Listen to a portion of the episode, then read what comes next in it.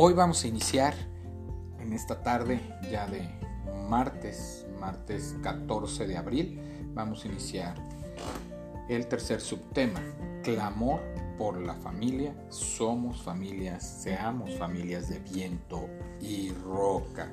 El tercer subtema tiene que ver con las promesas divinas son firmes, ¿verdad?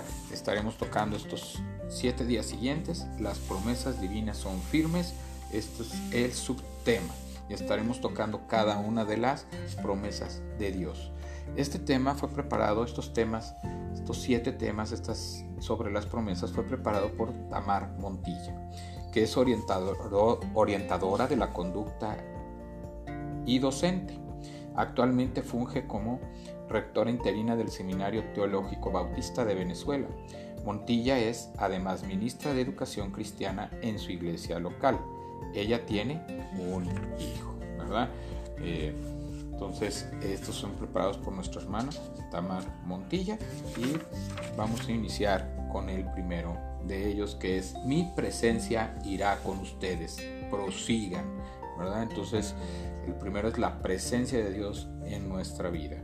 El Señor le dijo, mi presencia irá contigo y te daré descanso. Éxodo 33, 14. ¿Alguna vez te has sentido desorientado? Todos hemos experimentado la urgencia de tener que decidir sin muchos elementos a la mano. Esa situación puede generar sensación de caos y desesperación. Puede paralizarnos o conducirnos a la tristeza y al aislamiento. Ahora, saber que estamos acompañados puede cambiar el panorama. La singular presencia de Dios nos da protección, provisión y paz, aunque estemos en valles de sombra de muerte. Salmo 23, 4. Probablemente no sabremos el recorrido completo, pero andaremos seguros porque Él camina con nosotros. Ha prometido estar a nuestro lado todos los días hasta el fin del mundo. Mateo 28:20. Esta promesa nos garantiza su presencia y también nos ofrece reposo, es decir, habrá días en que el camino será más fácil y otros en que podremos avanzar mejor. Para los días más exigidos el Señor será nuestro descanso el alivio que tanto necesitamos y solo podremos hallar en su regazo. Puede que hoy estés en una circunstancia difícil en la casa, en la escuela, en el trabajo o la iglesia. Quizá no sepas qué hacer ante algo nuevo e inesperado. ¿Algún cambio? ¿Algún revés? Recuerda, Dios está contigo, no estás solo. Las palabras dichas a Moisés son también para ti y para mí. Tenemos la presencia de que en todo momento el Señor estará con nosotros. El Señor nuestro Dios estará apoyándonos, estará eh, esforzándonos, será nuestra fuerza, será nuestra fortaleza, será nuestro escudo y será nuestro caminar. Su palabra es la que nos da aliento, su palabra es la que nos puede eh, servir como esa, ese alimento espiritual o esa agua de fuente viva que nos ayuda a seguir caminando en medio de todas las circunstancias de la vida, tanto las buenas como aquellas eh, difíciles, ¿verdad? Que sean retos difíciles. Por eso hoy Dios pone en nuestros corazones esa confianza de saber que Él está con nosotros. Nada más que para que esté Dios con usted, lo que necesita es hacer un cambio en, en su vida.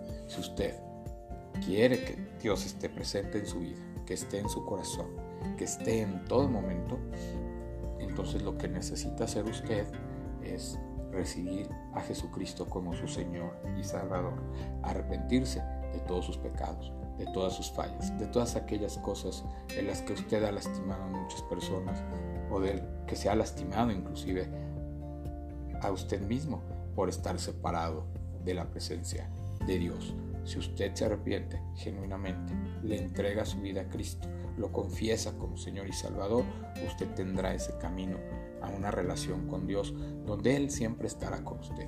Primeramente porque cuando usted recibe a Jesucristo como Señor y Salvador, lo recibe por medio del Espíritu Santo. El Espíritu Santo entra a su vida, entra a su corazón, empieza a perfeccionar la obra que hay en usted y eso le da la seguridad de que va caminando con Dios de que Dios en todo momento lo ayudará. Y entonces se cumplirá lo que dice Romanos 8:28.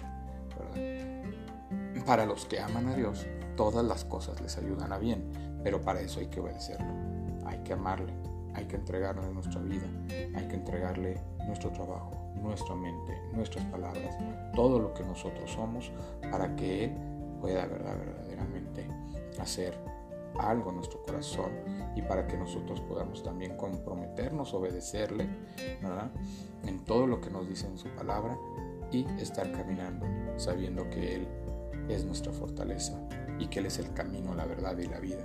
Nadie va al Padre si no es por Él. Entonces, mi presencia irá con ustedes, prosigan. Esta es la primera promesa, que siempre estará con nosotros si nosotros optamos a recibirle y querer estar con Él y hacer su voluntad. Que Dios le bendiga en este primer tema del subtema 3, ¿verdad? Del subtema 3 que habla de las promesas divinas son firmes. Dios le bendiga. Nos vemos en un espacio más, en un podcast más, el día de mañana. Y pues estaremos adelante orando para que esta situación que estamos viviendo con el coronavirus pase ya y podamos nosotros volver a esta vida normal. Que Dios les bendiga, que Dios les acompañe, que Dios les, les dé su fuerza y su palabra. En el nombre de Jesús así sea. Amén. Su amigo y hermano Juan Felipe Ortiz se despide. Este fue un espacio de Ministerios de Cristo con amor para el mundo. De Ministerios de Cristo con amor para usted. Dios le bendiga.